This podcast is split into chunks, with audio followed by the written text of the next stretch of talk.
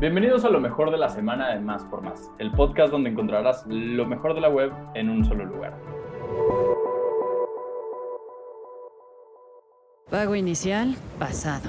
Compra ahora, paga después, futuro. Meses con intereses, pasado. Quincena sin intereses, futuro. Créditos bancarios, pasado. Quesky Pay, futuro. Sin bancos, sin intereses, sin pago inicial. El futuro de los pagos se llama Quesky Pay, sujeto a aprobación de crédito. Términos y condiciones en queskypay.com.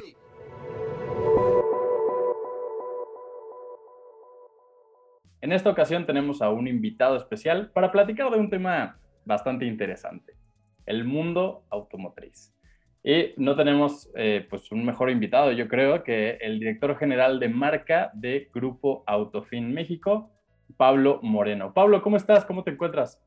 Muy bien, Patricio, muchas gracias. Muy, contento de estar aquí con ustedes. nosotros encantados de que estés por acá. Pues me arranco con, con las preguntas y, y empiezo fuerte. Eh, ¿Cómo fue que se afrontó la crisis de escasez de chips y automóviles? ¿Y cómo fue que esto benefició eh, al mercado de autos usados, por ejemplo? Pues mira, son dos preguntas. Eh, fue una lección muy dura para los distribuidores. esto que te voy a decir es desde el punto de vista, obviamente, de, de los concesionarios o los distribuidores automotrices.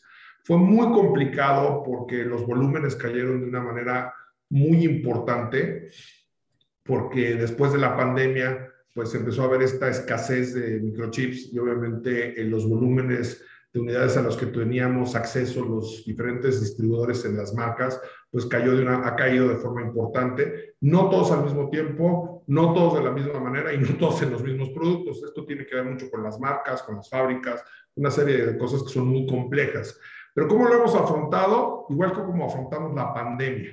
Redujimos los gastos de una manera muy importante. Obviamente el costo financiero, que para nosotros es un rubro muy importante en las agencias, también bajó de manera sustancial, porque al no haber unidades, pues tampoco hay costo financiero.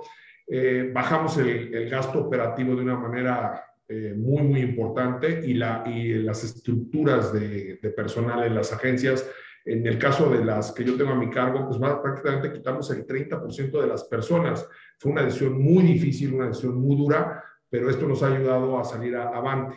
Otra cosa que nos ha ayudado es que los márgenes mejoraron de manera sustancial. ¿Por qué? Porque cuando hay una sobreoferta de producto, que era como funcionaba la industria automotriz en términos generales, pues hay muchos descuentos y hoy realmente pues, no damos descuentos. Entonces los márgenes pues han mejorado de una manera eh, sustancial y eso nos ha permitido, junto con la baja de los gastos, la disminución del costo financiero, tener unas eh, agencias mucho más rentables, mucho más productivas de lo que eran antes de la pandemia y de la crisis de los semiconductores.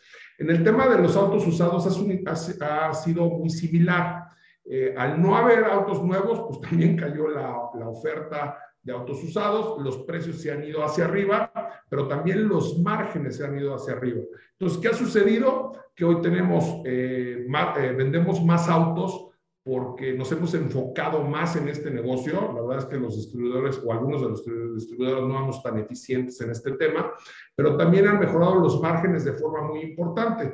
Eh, antes de la, de la pandemia y de la crisis de los semiconductores, pero teníamos un, más o menos un 10, un 11% de utilidad en los autos eh, usados y ahora estamos en, eh, más o menos en el 15%. Entonces esto ha mejorado la rentabilidad y el negocio en general, tanto de usados como de la concesionaria. ¿Cuál es la proyección de la industria automotriz para este 2022? Mira, se hablan de un millón unidades que sería un crecimiento muy importante porque realmente eh, pues apenas pasamos el millón de unidades en este 2021 que acaba de terminar. Con toda esta escasez que hay de autos, que está todos los meses lo vemos en diferentes marcas, pues eh, la expectativa es que podamos llegar al millón ochenta, que todavía estaría muy lejos del millón trescientos que logramos antes de la pandemia. Estamos en un momento clave para la evolución de la era híbrida eléctrica en México? ¿Qué es lo que hace falta para que sea el Pues mira, eh, eh, los híbridos y los eléctricos este, a noviembre de 2021 tienen un peso eh, del 4.4% de todos los autos que se venden en nuestro país. O sea, todavía no representan algo pues, muy importante, obviamente vienen en un crecimiento acelerado, porque en los años anteriores estábamos hablando del 2%, 2,5%. Entonces ha venido, han venido creciendo, sobre todo los híbridos y también los eléctricos.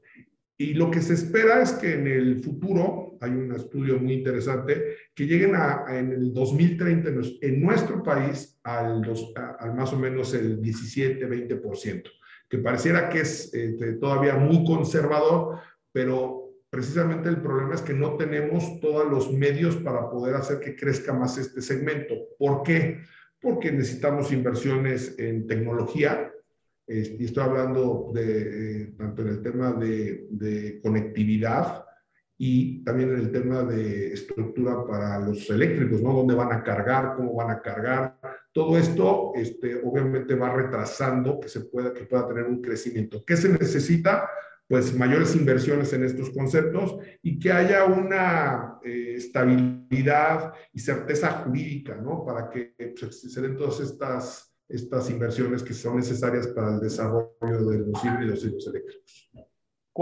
¿Cuáles han sido los retos para la comercialización y distribución actualmente y cuál es la mejor manera para afrontarlos?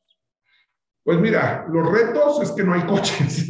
o sea, pareciera, pareciera chiste, pero en realidad, bueno, pues yo creo que todos hemos visto esas fotos o esas imágenes de agencias automotrices con los showrooms vacíos y pues no, no son, no son broma. Hay muchas agencias que no tienen autos en diversas marcas en diversos momentos. Ese es un gran reto.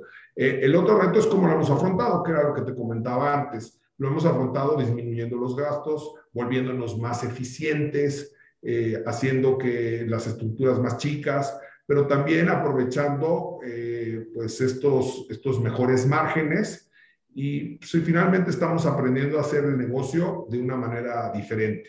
Eh, yo siempre digo que el mundo cambió y pues nosotros cambiamos con el mundo y nos estamos adaptando a esta nueva realidad. ¿Cuánto va a durar esta realidad? Nadie lo sabe, porque la pregunta es, oye, cuando ya haya coches, todo va a volver a, lo que era antes, no necesariamente.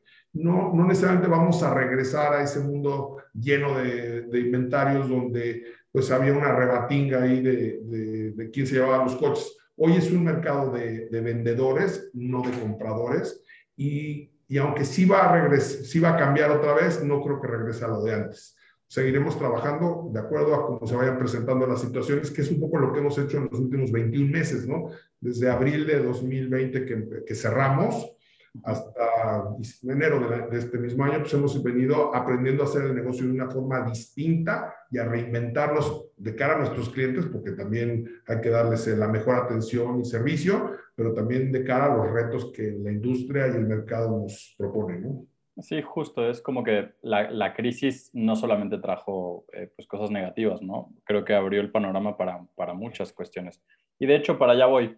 Eh, ¿Qué tanto crees que ha beneficiado eh, la digitalización que se generó a raíz de la pandemia? ¿no? Que ahora pues, desde, desde tu celular puedes comprar prácticamente cualquier cosa, cualquier servicio, conseguirlo sin problema. Muchísimo. O sea, esta, fíjate, es increíble, Patricio. Esta industria es una de las industrias eh, más importantes del mundo, porque tienen un peso muy importante en todas las economías, pero a la vez es una de las industrias más lentas en el tema digital.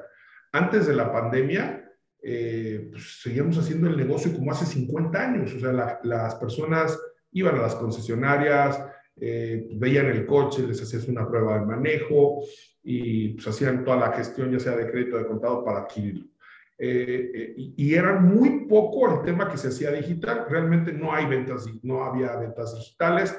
Eh, lo que había era una promoción digital en diferentes redes sociales, en Google AdWords, donde, donde los concesionarios y las marcas pues nos anunciábamos y nos llegaban una, un prospectos, que en el caso de los digitales les llamamos leads, y los contactábamos y generalmente la idea era o el concepto era cómo los hacíamos ir a la concesionaria para meterlos en nuestro proceso natural. A partir eh, de, la pandemia, esto se aceleró de una manera importante. Te doy el caso de nuestras concesionarias. Nosotros, un grupo muy enfocado al tema digital y muy enfocado a tratar desde hace más de cinco años de desarrollar este tema, eh, las ventas de digitales o que venían de un medio digital eran más o menos del 10%.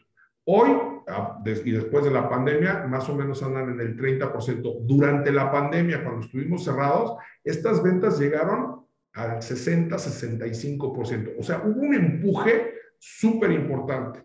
Y aprovecho para echarme el comercial. En nuestro caso, como grupo, este, con esta inquietud digital, diseña, eh, desarrollamos cuatro aplicaciones, una para la marca Cupra, una para la marca SEAT, para la marca Volkswagen y para la marca Audi, donde puedes comprar un auto 100% desde tu teléfono. Esto no existe en ningún lado del mundo, solamente existe en México, en nuestras concesionarias, y es, es algo totalmente disruptivo e innovador y ya está funcionando. Tú puedes ahorita descargar la aplicación en cualquiera de las tiendas de Apple o de, o de Android, bajar la aplicación y comprar el auto, si está disponible, desde tu teléfono a las 3 de la mañana. Entonces, esta pandemia, esta situación ha empujado de una manera muy importante el tema digital y ha hecho que esta industria que pues, era muy lenta o reacia al cambio, pues tenga que cambiar a fuerzas, ¿no? Claro. Pablo, para ir terminando un poco con la, con la entrevista, ¿podrías platicarme un poco sobre lo que ofrece el nuevo concepto de City Store de Grupo Autofin? Sí, claro, City Store es un lugar maravilloso es un lugar diferente eh, donde la marca Volkswagen ha tratado eh, o, se ha reinventado, porque no es un concepto de nuestro grupo, es un concepto de la marca a nivel mundial. Cuando nosotros abrimos nuestro City Store fuimos el cuarto del mundo, el primero se abrió en Corea, por ahí uno en España, uno en Paraguay, y este es el cuarto del mundo, el segundo de, de, de América eh, después del de Paraguay. Es un concepto muy novedoso porque en realidad está orientado a la experiencia del cliente, no al producto, no a, la imagen, sino a la experiencia del cliente. Entonces el cliente viene a este lugar y vive una experiencia totalmente distinta. Y cuando te digo totalmente distinta, es totalmente distinta. Eh, tienes desde, desde la música, desde el proceso de venta, por ejemplo, para darte algunas ideas, no tenemos una sola computadora, no tenemos, este, tenemos áreas de, pet friendly, tenemos, todo es digital, hay muchísimos este, gadgets digitales donde te hacemos todo el proceso de venta. Entonces, la idea es que vivas una experiencia totalmente distinta y conozcas la marca y puedas comprar tu auto de una forma diferente, donde lo que queremos es que vivas una experiencia que sea única y creo que lo estamos logrando y es un lugar maravilloso que realmente es un parteaguas en la distribución automotriz, no solo en México, sino en el mundo. ¿Dónde pueden encontrar los clientes el City Store de Grupo Autofin? Estamos al sur de la ciudad. Este, por ahí pueden eh, en cualquiera de nuestras redes sociales ver la, la, dirección. Estamos muy cerquita del estadio de CEU este, y es muy fácil llegar. Estamos enfrente de insurgentes y si lo ponen en, el, en cualquiera de estos este, buscadores o estos, el, Waze, te llevan directamente a City Store y de verdad es algo único que vale la pena conocer. Estamos al lado del Parque eh, Rufino Tamayo, que también es un lugar súper especial y que está integrado totalmente a, nuestro, a nuestra concesionaria y creamos un ambiente de verdad súper diferente y súper agradable para que nuestros clientes pues vivan esta experiencia que te digo totalmente distinta. Pablo, pues te agradezco muchísimo tu, tiempo, tu espacio y muchas felicidades por todo lo que, lo que están logrando, lo que están consiguiendo y bueno, saliendo adelante ¿no? en esta crisis. Muchísimas gracias, Patricio. Gracias a ti y a, toda la gente que está de tu equipo. Gracias por este espacio y aquí los esperamos en City Store.